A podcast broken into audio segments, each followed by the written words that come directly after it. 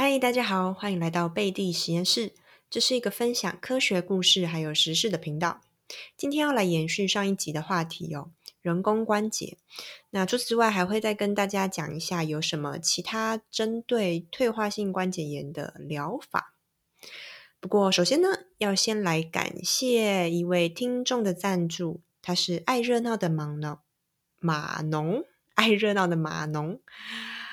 他说：“最近母亲有关节疼痛的问题。第八集提供的资讯很专业，很期待下一 part。每个人都有一个角度，这句话很双关，赞赞赞！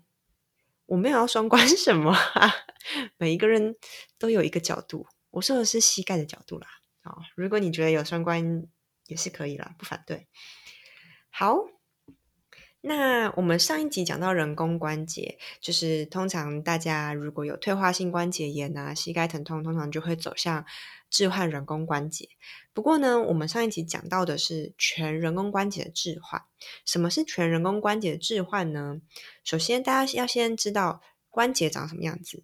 还记得我们很常吃的那种鸡骨头，或者是猪腿骨？对，嗯，在骨头的。关节的地方会有一层白白的东西，那一个就是软骨。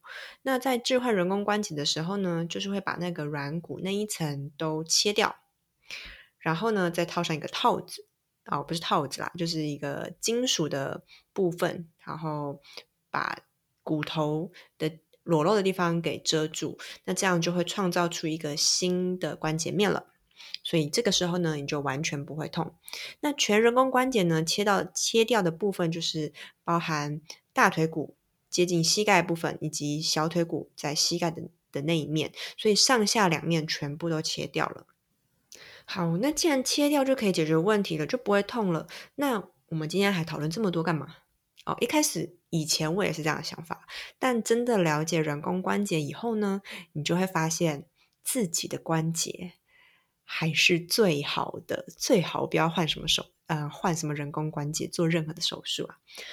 嗯，还记得卡通里面的那一种狗骨头，它在两端，其实它不是一颗圆圆的球，它是两颗球，像米奇的耳朵一样是两颗。那这两颗呢，它其实长得不对称。嗯，它有一边比较平，外侧会稍微平一点点，但它是椭圆状，还是椭圆状，然后内侧会比较圆一点点。然后呢，在我们胫骨，也就是小腿骨那一面，它是像一个盘子一样的，嗯，凹槽。也就是说，关节面一定是一公一母嘛，所以，嗯，公就是，嗯，大腿骨那边它是一个圆球的。呃，形状。那小腿骨这边呢，它是一个平台，然后会有一个凹槽。那这个两个凹槽呢，它其实也不是对称的，它是一大一小。这样子的结构呢，是为了让我们膝盖啊，在弯曲的和伸直的时候，它会有一个十五度的旋转。我们的膝盖在伸直的过程当中，小腿骨会外旋十五度，然后弯曲的时候，它又会再转回来。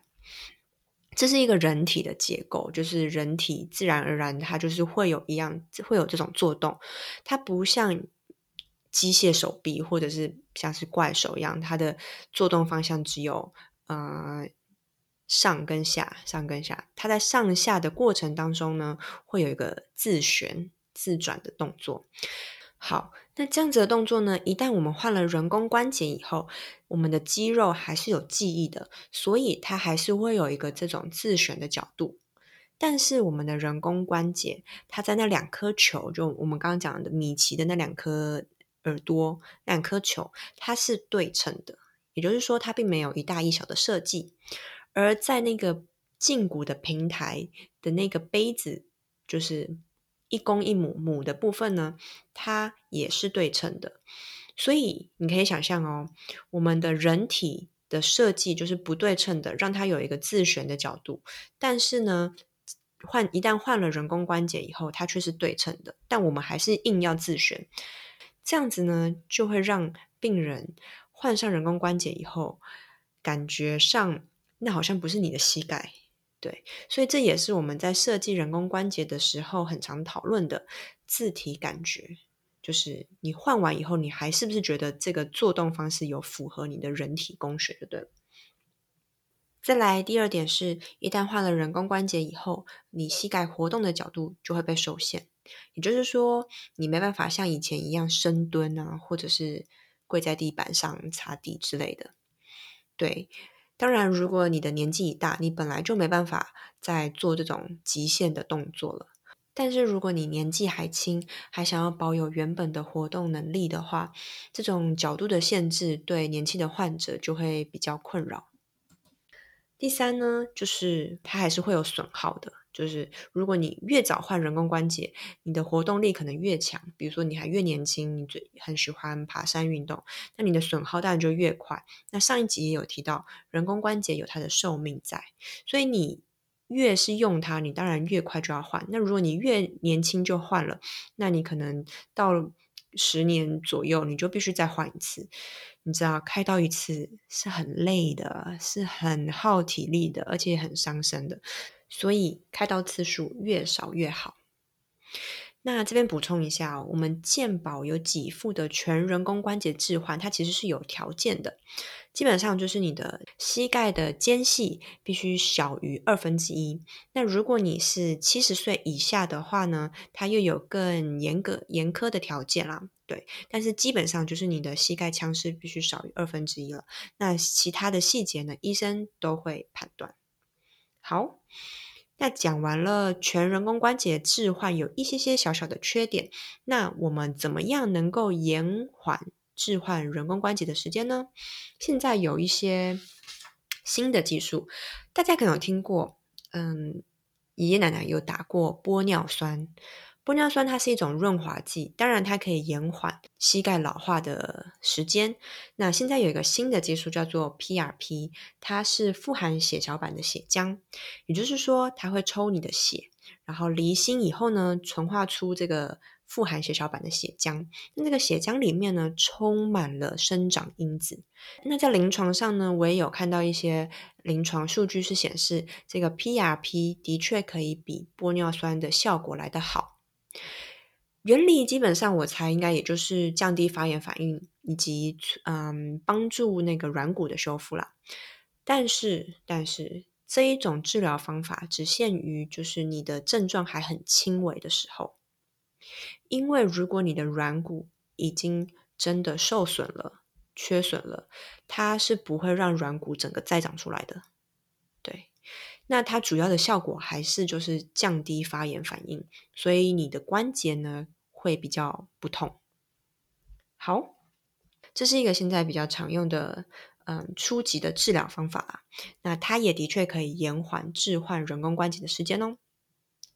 再来呢，这一个叫做嗯截骨矫正术，这个就会稍微稍微复杂一点，那也不是所有的医生都会进进行的一个手术。这个截骨矫正术呢，是用在如果你只有单边的呃关节面受损的比较严重的情况下可以使用的。好，回想一下，我们刚刚有讲到这个，我们的大腿骨的膝盖面呢，是一个像是米奇的头，它有两颗球。那如果你只是内侧的那一面磨的比较严重的话，那你就可以使用这个截骨矫正术。前提是你的外侧还很完整哦。通常会发生这样的情况的人，都是比如说 O 型腿的患者，而且呢，这个也只适用在年纪比较轻的患者上。他的做法呢，是把小腿骨这边的某一段，嗯，接近关节的骨头截一块掉，那重新矫正你膝盖的排列，让你从 O 型腿变成。漂亮的直腿，好，所以这样子的方法呢，可以让你的压力不会一直集中在内侧，让你的重力呢平均分散在两颗呃米奇的头上。所以这种方法，你的膝盖还是会持续磨损，但是呢，你可以用比较多、比较久的时间啦。简单来说就是这样子，就是把。原本的磨损的那一面集中在内侧，转换成平均分散在两侧，因为你的外侧可能还是非常完整的。好，这一个呃手术方法呢，其实比较适合用在年轻患者身上，因为年轻病人他还需要大量的活动，所以他不想要那么快就换了全人工关节。而且呢，你切了一段骨头掉，它也是需要一些恢复能力的。那这样子的方法其实只是延缓他换人工关节的时间了。好，再来第三种就是更换单边的膝盖。好，回到我们刚刚米奇的头，如果你只是内侧或者是外侧磨损比较严重，还有一种方法就是只换内侧或者是外侧的人工关节。它会比较小，它就是一个比较小的套子，所以我们会把内侧的骨头磨掉、切掉，然后呢套上一个也是金属的套子，在大腿骨以及胫骨的平面都会套上一个像是嗯金属的植入物。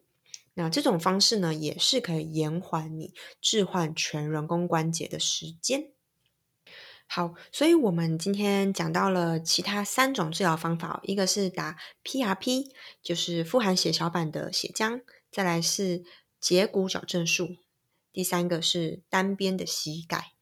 最后这两种手术呢，其实比较少医生在做，一方面是适合的病人本来就比较少，他的条件也比较严苛；第二个原因是，其实置换全人工关节。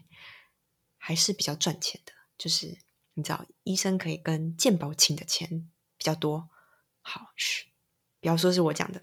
所以，嗯，总而言之啦，保护好你的膝盖还是最重要的。如果你年纪渐长，但是呢，还是喜欢从事户外活动的话，一定要好好保护你的膝盖。比如说，爬山多带几根拐杖啊，然后少下楼梯啊，等等的。好啦，今天的分享就到这边啦。如果喜欢我的话，记得帮我在 Apple Podcast 上面给我五颗星，并且 follow 我，分享给更多人。那我们就下次见喽，拜拜。